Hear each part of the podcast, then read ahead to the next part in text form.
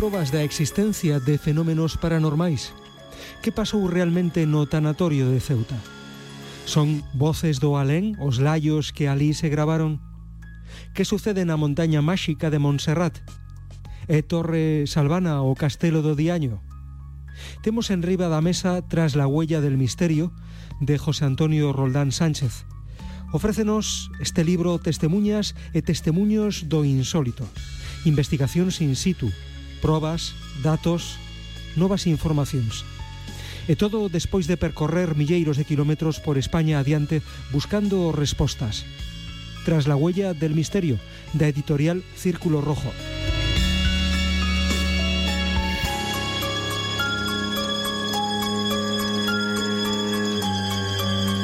José Antonio Roldán, ¿cómo estás? Muy buenas noches. Hola, muy buenas, Antón. Pues encantado, como siempre, de hablar de misterios, de eso que, nos llena, que es nuestra energía y que, bueno, que, que aquí seguimos, ¿no? Entre todos intentando buscar respuestas. Ahí está este libro, Tras la huella del misterio. Son algunos de los casos que has podido estudiar durante dos décadas de investigación. Si tuvieses, José Antonio, que hacer un balance de 20 años de estudio de estos fenómenos, ¿Cuál sería ese resumen a tantos años de dedicación al misterio? Pues bueno, un poco lo que estoy haciendo ahora en el programa que realizo junto a Yolanda García llamado En la búsqueda. Eh, centrarme ante todo en, el testigo, la persona que tiene ese encuentro con lo insólito, esa experiencia paranormal, ufológica, es lo que nos queda, ¿no? Y es intentar averiguar nuevas formas de, saber qué, qué pasa y a ver si algún día entre todos los investigadores nos dejamos ya de tonterías, investigadores, divulgadores y periodistas, y ponemos pautas, detalles, datos en común para intentar realmente encontrar respuestas. Eso es lo, el balance que, y sobre todo eso, que, que he podido conocer a una gran cantidad de gente y que bueno, que ya basta de decir que la gente no quiere hablar, a ver, hay de todo, como en la viña del Señor, pero que la gente sí que quiere hablar. Pero si tú no preguntas, Antón, eh, difícilmente la gente te puede responder, ¿no? La prueba de que la gente quiere, quiere y le gustan los misterios es, por ejemplo, tu programa, que llevas haciéndolo muchísimo tiempo, que sigue ahí y que semana tras semana tiene muchísimos temas y mucha gente de la que hablar de temas, ¿no? Eso tenemos que basarnos en eso y quitarle esa, ese halo de, oscuridad, de, negrura que, algunos han intentado darle al misterio y dar luz, dar luz y la luz es eh, encontrar respuestas. Y con eso mm, me basta y con eso me, me, lleva cada día a, seguir tras la huella del misterio y sobre todo, como te decía, ¿no? la conclusión es que cada día más la gente nos apoya, cada día más la gente quiere hablar, y en eso sí que ha habido un avance y vamos a ir centrándonos en eso. Bueno, vamos a ver qué nos depara los próximos minutos de radio en charla contigo, José Antonio, porque la verdad en este libro, Tras la huella del misterio, te ocupas de muchos temas, de muchos asuntos, pero hay uno que acapara buena parte de las páginas iniciales de tu libro. En la primera parte te ocupas de los lamentos del tanatorio de Ceuta. ¿Cuáles serían los trazos principales de este caso al que le has dedicado tanto espacio en tu libro? Bueno, es un caso eh, que, bueno, si te suelen preguntar qué caso es el más eh, que más te ha impactado en tu vida, pues siempre digo que todos, lógicamente, todos me han interesado, todos me han marcado de una manera u otra, pero este me marcó bastante y me sigue marcando por la cantidad de testigos de, de, personas que, que, dicen haber tenido experiencias allí en el tanatorio Ceutí y sobre todo por bueno por la serie de hechos que sucedieron. Más o menos a rasgos generales cuando salta la luz pública es porque del 9 al 10 de noviembre, de la noche del 9 al 10 de noviembre, en el tanatorio de, Ceuta, que está situado en la calle San Amaro sin número, pues se comenzaron a escuchar unos sonidos extraños. Eh, esos eh, saltaron a la luz pública porque las vigilantes, auxiliares de, vigilancia que estaban allí, eh, llamaron a la policía, ocho agentes de policía, cuatro patrullas, cuatro coches, eh, fueron allí, dos de ellos se quedaron fuera, eh, seis entraron y fueron testigos. Hay un parte policial que expongo en el libro,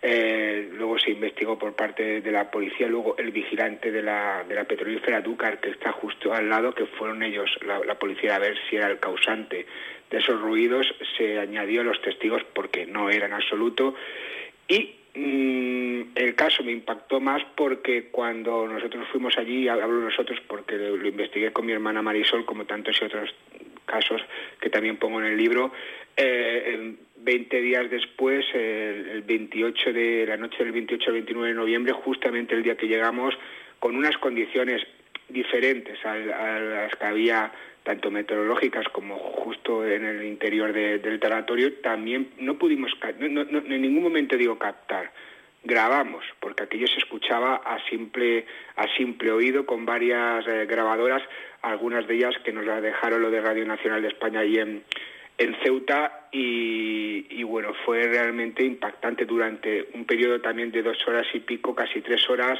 a intervalos se fueron escuchando lo que luego algunos compañeros dijeron que eran lamentos. Yo al día de hoy lo que es, lo que sí que sé y que puedo descartar que fuera es lo que algunos habían comentado que había sido el aire, gatas en celo o algún tipo de broma. Agarda un momentiño, José Antonio, non deamos un paso máis sen escoitar eses enigmáticos, eses misteriosos sons que puideches gravar no tanatorio de Ceuta.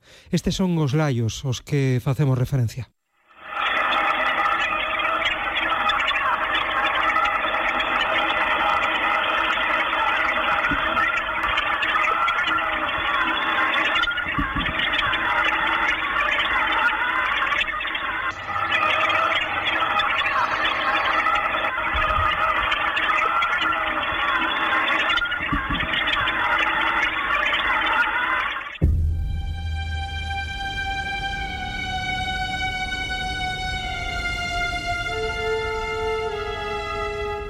Desde logo impactante escoitar a facer absolutamente nada, é dicir, simplemente poñendo o oído. Eh, se dio en todas condiciones meteorológicas, con aire, sin aire, se descartó totalmente por parte de los bomberos de la policía que fuera una palmera exterior y realmente es impactante.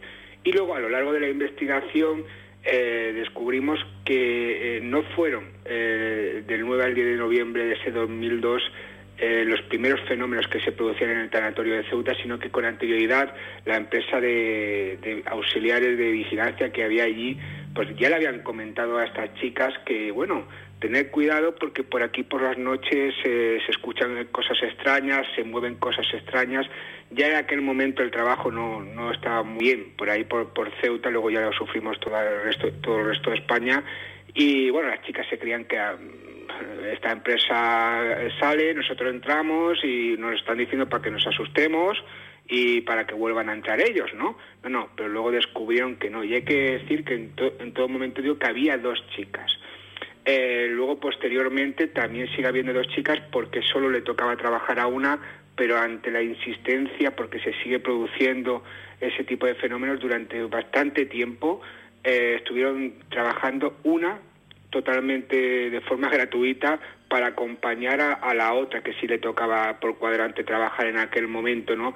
Eh, la curiosidad de, esas eh, grabaciones, de esos lamentos, entre comillas, que se escuchaban allí, es que si uno estaba en el piso inferior, eh, parecían que venían del piso superior y si estabas en el piso segundo, en el piso superior, parecían que el origen era el piso eh, de abajo. Eh, lógicamente es un tanatorio. En algunos medios de comunicación se, bueno, se sacó un tanatorio que no era el tanatorio de Ceuta. En aquel momento llevaba cuatro o cinco años eh, construido, un tanatorio totalmente moderno, no muy grande, no muy grande como por ejemplo estamos aquí acostumbrados en la zona de, Barcelona, pero con, em, creo recordar que con cuatro salas, eh, donde exponían lógicamente a los familiares fallecidos para que la gente fuera a mirarlos y una pues una estructura que eh, luego pudimos comprobar que no sabemos si, si puede ser explicación o no del origen de dichos lamentos y de dichos fenómenos,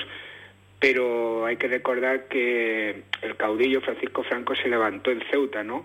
Y el levantamiento de, Franco, pues eh, fusilaron a todos los contrarios o parte de los contrarios que, no querían ese alzamiento y utilizaron el, eh, uno de, los, eh, de las paredes de piedra del cementerio para, esos fusilamientos, ¿no? Pues alguien tuvo la fantástica idea que de, reutilizar parte de esas piedras para la construcción del tanatorio, por lo menos para una de las partes donde que, es justamente la escalera de subida de la primera a segunda planta y bueno, una serie de fenómenos que también pudimos allí constatar porque la gente lo comentaba que en aquel momento, y tú bien recordarás, fue un boom tremendo.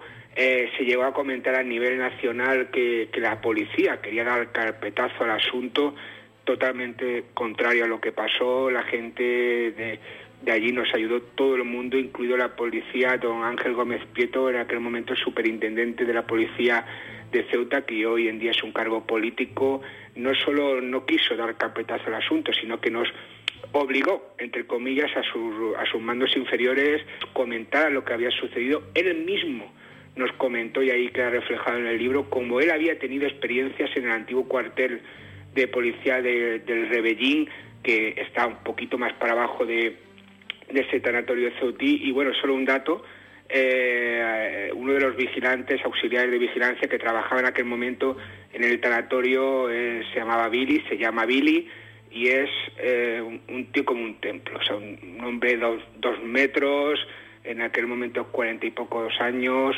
cuadrado, ¿sabes? Y con la curiosidad de que es el hijo del enterrador, don Antonio Troyano es el, también el que lleva el eh, tanto el cementerio en aquel momento como el, eh, como el tanatorio y también nos comentaba esta experiencia. Pues bueno, este hombre, Billy, que trabajaba allí junto a aquellas chicas, eh, bueno, tiempo después, ya no hizo un comentario cuando estuvimos allí que bueno, que ahí pasaba bastante, bastante miedo, que le daba bastante cosa estar allí y bueno, cuando uno le preguntaba, pero bueno, tú estás criado en el cementerio, como el que le dice, ¿no? Él jugaba entre las tumbas, mientras que su padre trabajaba, él trabajó con su padre, cuando le dio la oportunidad, pues el ayuntamiento de Ceuta de ponerse a trabajar ahí en el, en el talatorio, entró y tiempo después, fíjate, eh, ya no sabemos si la, su gente lo que llegó a vivir este hombre, que tiempo después había vuelto a trabajar en el cementerio con su padre. Es un hombre que, no, que no hay que decir a Antón que le venga eso de sopetón o, que es la primera eh, experiencia que tiene con la muerte, ¿no? y casos, como te decía, eh, que se dieron allí y que, bueno, tanto el tanatorio con, con cadáveres expuestos como cadáveres sin exponer, una metodología totalmente diferente y los lamentos eh, hasta el día de hoy se siguen produciendo. Lo que pasa que, que bueno, mm, como se llegó a llegar incluso a reír algunos medios de comunicación de las chicas que allí trabajaban, a la, a la patrulla de policía le llamaron la, la patrulla fantasma, y bueno, lo que suele suceder en este tipo de, hechos, ¿no? también fueron muchísimos curiosos allá al tanatorio, pues ha quedado un poco ahí relegado, pero es un caso totalmente fascinante, ahí en el libro pongo todas las pruebas que pudimos encontrar, todos los datos hasta última hora que, he ido sacando, porque es para mí, al día de hoy es un caso abierto y siempre, como bien sabes, que participo en un medio, digo contacto arroba la que es mi mail, por si algún testimonio eh, o algún testigo de este caso quiere ponerse en contacto conmigo, que, que, me, que, me, que se ponga en contacto, ¿no? porque es un caso realmente eh, apasionante.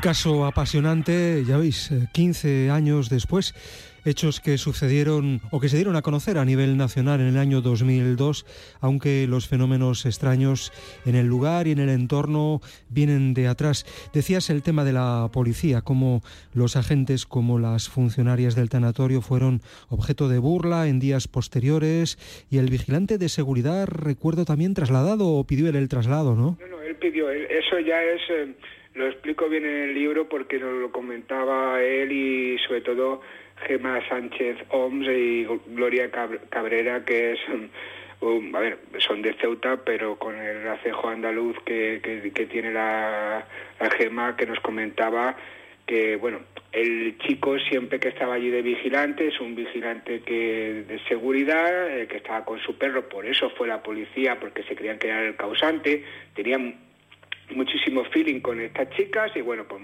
con ellas y con las otras, ¿no? Y con, y con, los otros vigilantes del tanatorio, pues muchas veces pues iba allí, se gastaban bromas para aquí para allá.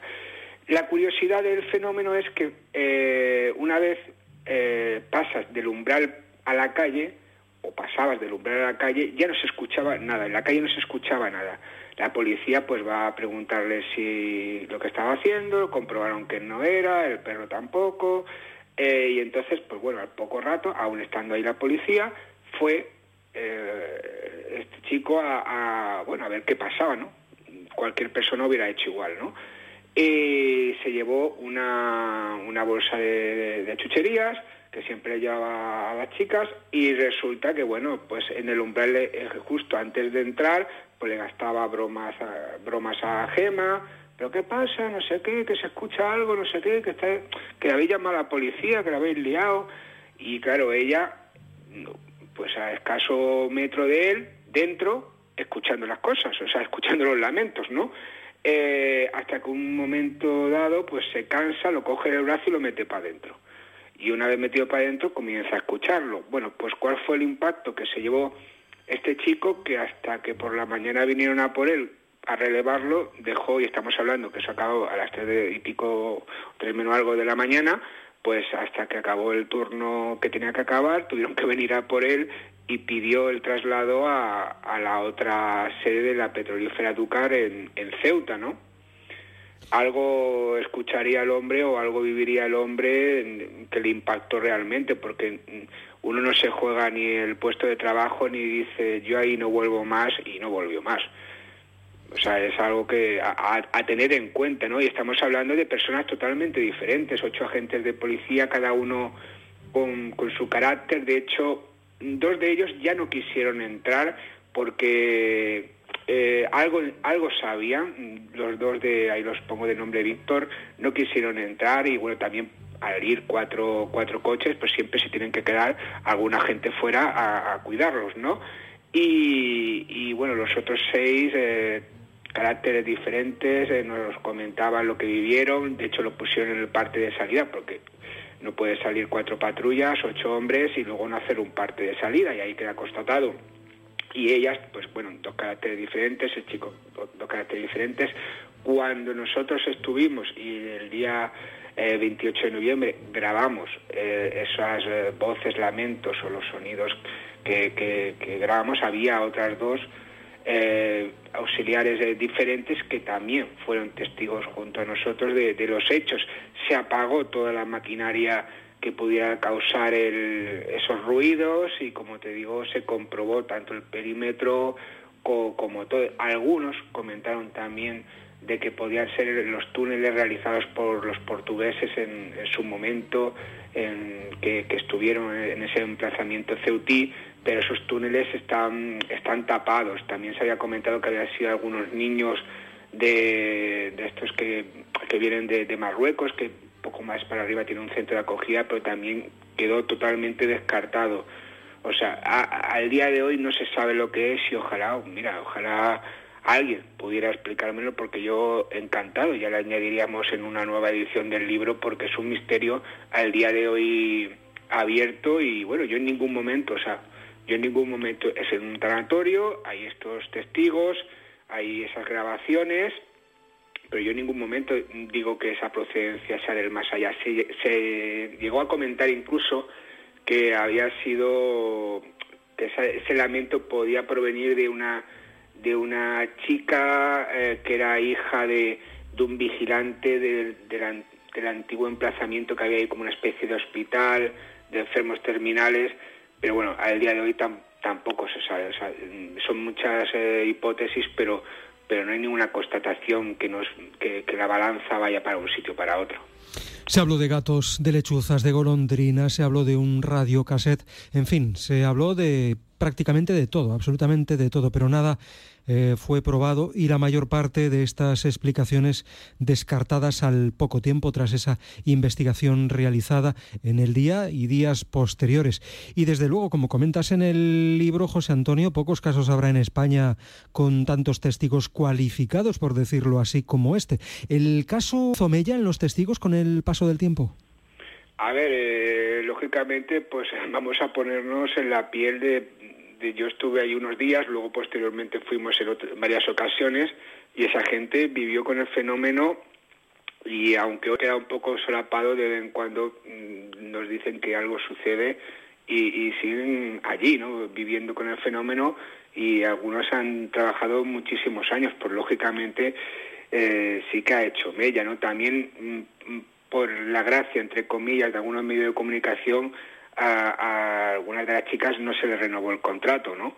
Porque decían que había que habían filtrado información a la prensa totalmente, o sea, se puede que eso es totalmente falso. De hecho, eh, se llegó a escribir los diarios de aquella de aquel lugar escribían de oídas porque en ningún momento eh, fueron hablaron con ellas de hecho la que sale del interior del tanatorio en aquel momento la, realizamos mi hermana y yo. Eh, la fue a descargar a uno de los diarios de, Ceuta porque vinieron dos chicos de becarios de aquel momento y luego mi hermana pues eh, puedo decir la inocencia o, que bueno que, nos gusta que se diga la verdad lógicamente de cada caso pues le, comentó lo que pasaba para aquí para allá y al día siguiente pues cuando vimos el periódico eh, era una película que se habían montado y se habían inventado todo realmente todo lo que estaba puesto. ¿Qué pasó? Que luego los medios nacionales se volvieron a hacer eco de lo que decían los periódicos, algunos de los periódicos de, de Ceuta, sin contrastar, sin corroborar las noticias, ¿no? Eh, ahora más, ahora más con el paso del tiempo, sabes tú que están saliendo más noticias de este cariz más misterioso, ¿no? Pero en aquel momento para una de las pocas veces que salía una noticia a nivel nacional que tuvo mucho impacto en, toda España y fuera de España, pues eh, las informaciones que se dieron, por desgracia, no eran. O sea, no eran y sí que impactó psicológicamente en las personas, pero también en, lo económico y en lo material, porque algunas de ellas perdió el trabajo. No que la echaran por decir, bueno, eh, has dicho esto y la echaran. No, no, se tenían que renovar el contrato al poco tiempo y ya no se lo renovaron. Y una de las causas posiblemente, según nos comentaban, había sido eso.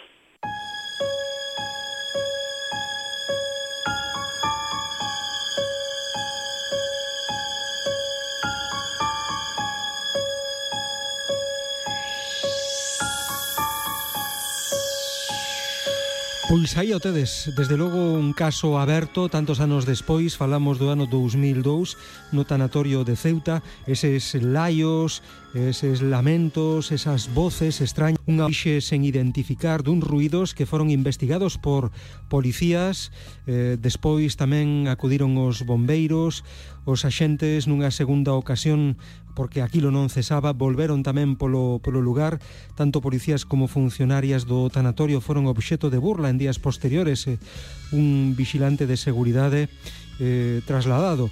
Días despois, o lugar, a súa contorna foron rastrexados buscando a orixe do son. En fin, un fenómeno acústico que se repetiu días posteriores e que a día de hoxe continúa sen explicación. Que foi o que sucedeu? Todo, absolutamente todo, está explicado paso a paso toda a investigación realizada por José Antonio Roldán e tamén naqueles días coa súa irmá tras la huella del misterio, como se titula este libro de José Antonio Roldán. Quedamos así, José Antonio, hablamos en una próxima ocasión de otros casos que has podido investigar a lo largo de estos 20 años de trabajo, de divulgación, ¿te parece? Pues claro que sí, Antonio, siempre encantado de, de volver a tu programa.